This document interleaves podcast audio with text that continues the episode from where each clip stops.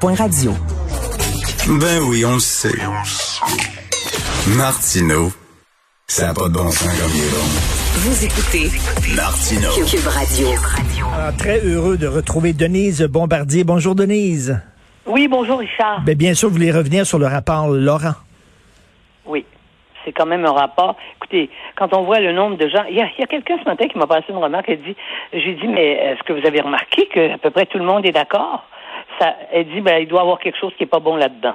Est-ce que vous voyez là qu'à un moment donné, on ne sait plus. Tout est, tout est. euh, tout est décevant dans la façon de voir les choses.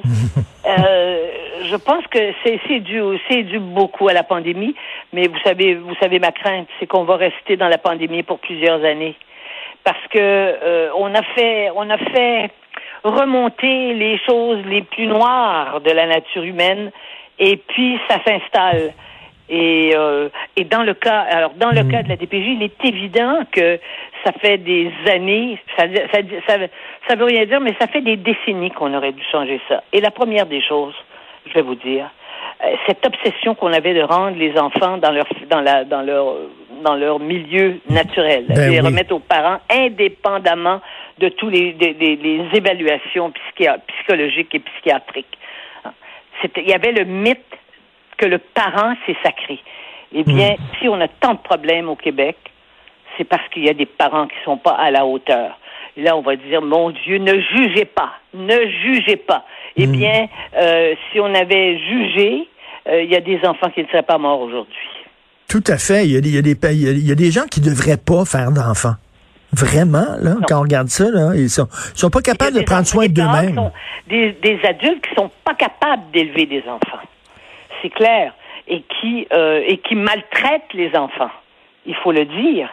Et là, eh bien, euh, dans la mesure où on va, on va valoriser la famille, une famille, euh, même si c'est une famille d'adoption ou une famille d'accueil, mais l'enfant va rester là. On ne déplace pas les enfants, on déménage pas les enfants comme comme comme on l'a fait depuis plusieurs décennies au Québec. Et vous savez, la tristesse aussi, là, ça nous déchire le cœur chaque fois qu'on voit ça, lorsqu'on sépare des fratries. C'est épouvantable, ça. Bien. Oui, bien sûr. D'ailleurs, étonnez-vous, euh, si vous regardez aujourd'hui le nombre de gens adultes euh, qui ne voient pas leurs frères et sœurs, il y a des ruptures. Vous savez, à partir du moment où la famille a éclaté, hein, et où euh, les parents se sont mis à se séparer, ben les enfants aussi se sont séparés. Et ça, c'est un phénomène que l'on voit de façon plus aiguë ici que dans, par exemple en France, parce que vous savez qu'en France, les gens se marient plus qu'au Québec. Euh, les gens sont plus en couple qu'au Québec. Il y a quelque chose ici qui, est- problématique, avec euh, surtout qu'on a été une famille si renfermée, si fermée autour de, la religion et autour de l'autorité du père, quel que soit le père, même si c'était pas des bons pères. Mais quand ça, ça a éclaté, le reste s'est effiloché. Mais la DPJ, c'était depuis très, très longtemps. Il fallait le régler le problème et on le règle en plein milieu de la pandémie, sort ce, ce, sort ce, ce rapport. Mais ce rapport, on va être obligé de le de l'adopter et je suis pas je suis pas inquiète parce que je sais que euh, euh, le gouvernement actuel veut changer les choses et que la, une partie importante de la population veut aussi changer les choses. Mais, mais, mais Denise, on, on a toujours ten- tendance à dire le, le, le gouvernement va prendre soin de nos problèmes, va régler nos problèmes, mais il y a aussi une réflexion à faire. Pourquoi on fait des enfants? Moi, j'en ai eu trois. C'est difficile d'avoir des enfants, puis les, les élever. C'est pas toujours rose, faut le dire aux gens. Il y a des moments qui sont difficiles. Si vous voulez avoir des enfants parce que vous vous ennuyez, parce que vous avez tout ma- maintenant dans la vie, ou parce que vous voulez consolider votre couple et tout ça, là, c'est pas une bonne, c'est pas une bonne raison d'avoir des enfants.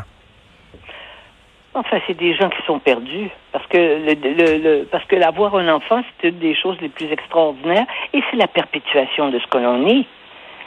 C'est qu'on veut plus se perpétuer non plus. Mais si c'est pour être dommageable parce qu'on ne veut pas d'enfants et on le fait pour cette seulement pour cette raison-là, évidemment, il faut penser d'abord à l'enfant. Mais vous savez, on ne sait pas toujours comment on va réagir quand on va. Il y a des gens qu'on on voit, on peut se dire, ceux-là, il faudrait pas qu'il y ait d'enfants. Hmm. Et si euh, vous êtes vous êtes renfermé sur vous-même, si vous êtes dans le narcissisme d'aujourd'hui, dans l'égocentrisme d'aujourd'hui, n'ayez pas d'enfant parce qu'un enfant, c'est 24 heures sur 24 quand c'est petit. Hein? C'est une, c'est un travail à temps plein. Ah oui. Et euh, c'est et moi, on le voit, les gens qui ont eu des enfants et qui n'ont pas eu d'enfants. Les gens qui n'ont pas eu d'enfants, ils sont jamais contredits. Parce qu'en général, ils ont des petits animaux, mais les petits animaux, c'est parce que ça les contredit pas. Un enfant, ça vous contredit assez rapidement. Alors donc, euh, il y a des gens qui sont incapables de, de dans le monde d'aujourd'hui, avec l'individualisme triomphant, qui sont incapables d'accepter ça. Alors, les enfants ont des, les enfants ont des, ont des, euh, ont, ont des horaires de premier ministre de pays entre le matin et le soir. Mais là, ce que va faire, ce, ce qu'on va faire, c'est qu'on va prioriser l'enfant avant tout. Ben, il était temps. Comment ça se fait qu'on le faisait pas? Moi, je trouvais ça un constat très triste que Régine Laurent dise, hey, il faut remettre l'intérêt de l'enfant au centre de nos décisions. Ben, bon Dieu, ça tombe sous le sens. C'est parce qu'il y a eu aussi une idéologie, c'est idéologique, de dire que euh, les parents naturels, ça c'est sacré. Et c'est ça qu'il fallait protéger à tout prix. Mm. Ce qui est une aberration.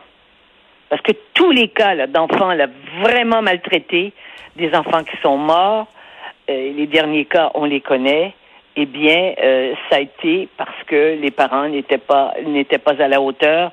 Et si les enfants avaient été déplacés et non pas remis entre les mains de leurs parents, vous savez, moi j'avais des amis, j'ai des amis qui, qui ont été juges au tribunal de la jeunesse, des, des, des, des parents perdus, complètement drogués, perturbés mentalement, à qui on remettait les enfants au bout de deux ans et ça recommençait.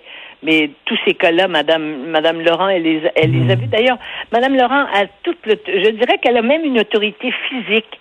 Hein? Elle a une, euh, elle a une, d'abord, c'est une femme très très digne et elle incarne ce que l'on rêve d'avoir comme comme figure pour protéger les enfants. C'est vrai, elle est digne. Moi, Et, je pense que ça va jouer aussi. Ça a joué aussi dans le fait vous avez bien remarqué qu'il n'y a pas eu de polémique autour pendant pendant qu'ils faisaient leur enquête, puis il n'y a pas eu de coulage. Hmm. Et puis euh, et, et, voilà que là, euh, euh, ça sort et on, on réussit à dire des choses si simples.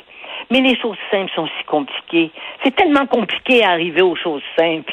Mais des choses si simples. Et là, les gens disent, ben oui, c'est vrai, on est d'accord avec ça. Et de dire aussi que la DPJ doit, doit être utilisée en dernier recours parce que là, euh, c'était vraiment, il y avait trop de plaintes qui se rendaient à la DPJ. D'ailleurs, Guillaume, votre fils, Denise, fait une série sur la DPJ. Là. Il, est, il a filmé, il était au cœur de la DPJ, donc il, ah voyait ce qui se passait. Il, admirait, il a admiré énormément les, les travailleurs sociaux, les, qui, étaient si peu nombreux et qui c'était du jour et nuit, puis payaient avec, avec leur, leur salaire qui est pas élevé pour offrir des cadeaux aux enfants et tout. Hmm. Il est sorti de là avec une admiration sans borne. Mais le problème, c'est aussi de former des travailleurs sociaux, parce qu'on manque de travailleurs sociaux, parce qu'il y a beaucoup de gens qui veulent pas être travailleurs sociaux. Vous savez, on voulait, on, manquait, on, a manqué de d'aidants, dans les hôpitaux. On a augmenté leur leur leur, leur salaire. Eh ben, c'est ça a été c'est comme ça aussi pour les infirmières, ça a été comme ça, et, et pour les travailleurs sociaux, il faut que ça soit comme ça aussi. Un travailleur social qui gagne la moitié d'un de, de, de, de, ce que gagne euh, euh, quelqu'un mm. qui euh, qui brasse du papier. Ben oui. Hein? Ben oui, il y a, des tout à fait. Voyez-vous, ils sont, ils sont en première ligne ces gens-là. Là, C'est en fonction de l'importance sociale qu'on accorde à, à, des fonctions par rapport à d'autres. Oui, parce que les autres sont aux premières lignes, dans, dans, dans ils, confrontent la, misère à chaque jour. Là. Voilà. Et donc, mais, mais c'était. là, il faut les payer. On paie les médecins parce que les médecins, c'est comme, c'est comme les, c'est, ceux qui, qui sauvent les vies. Je veux dire, dans l'image du médecin, c'est ça.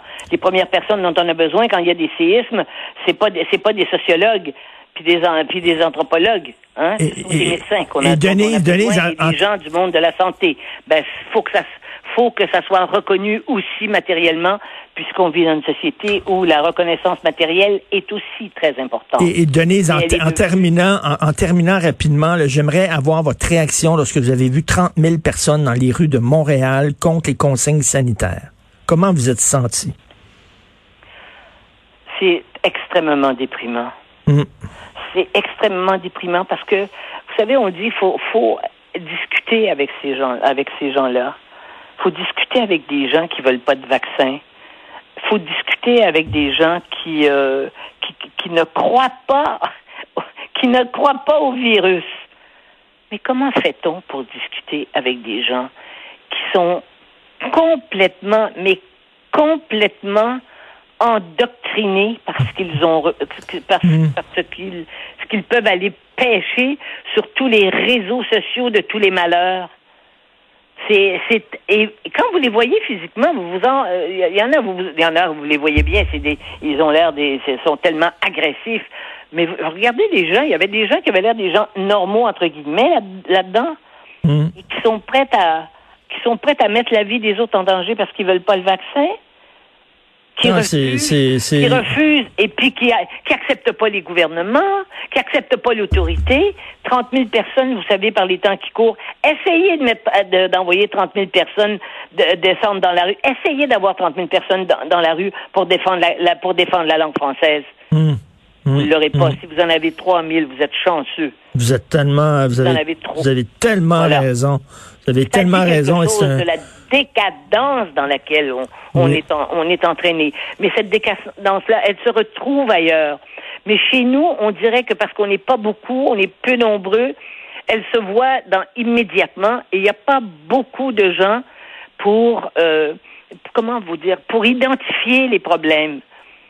Parce que ceux qui le font, ils se font défoncer, n'est-ce pas?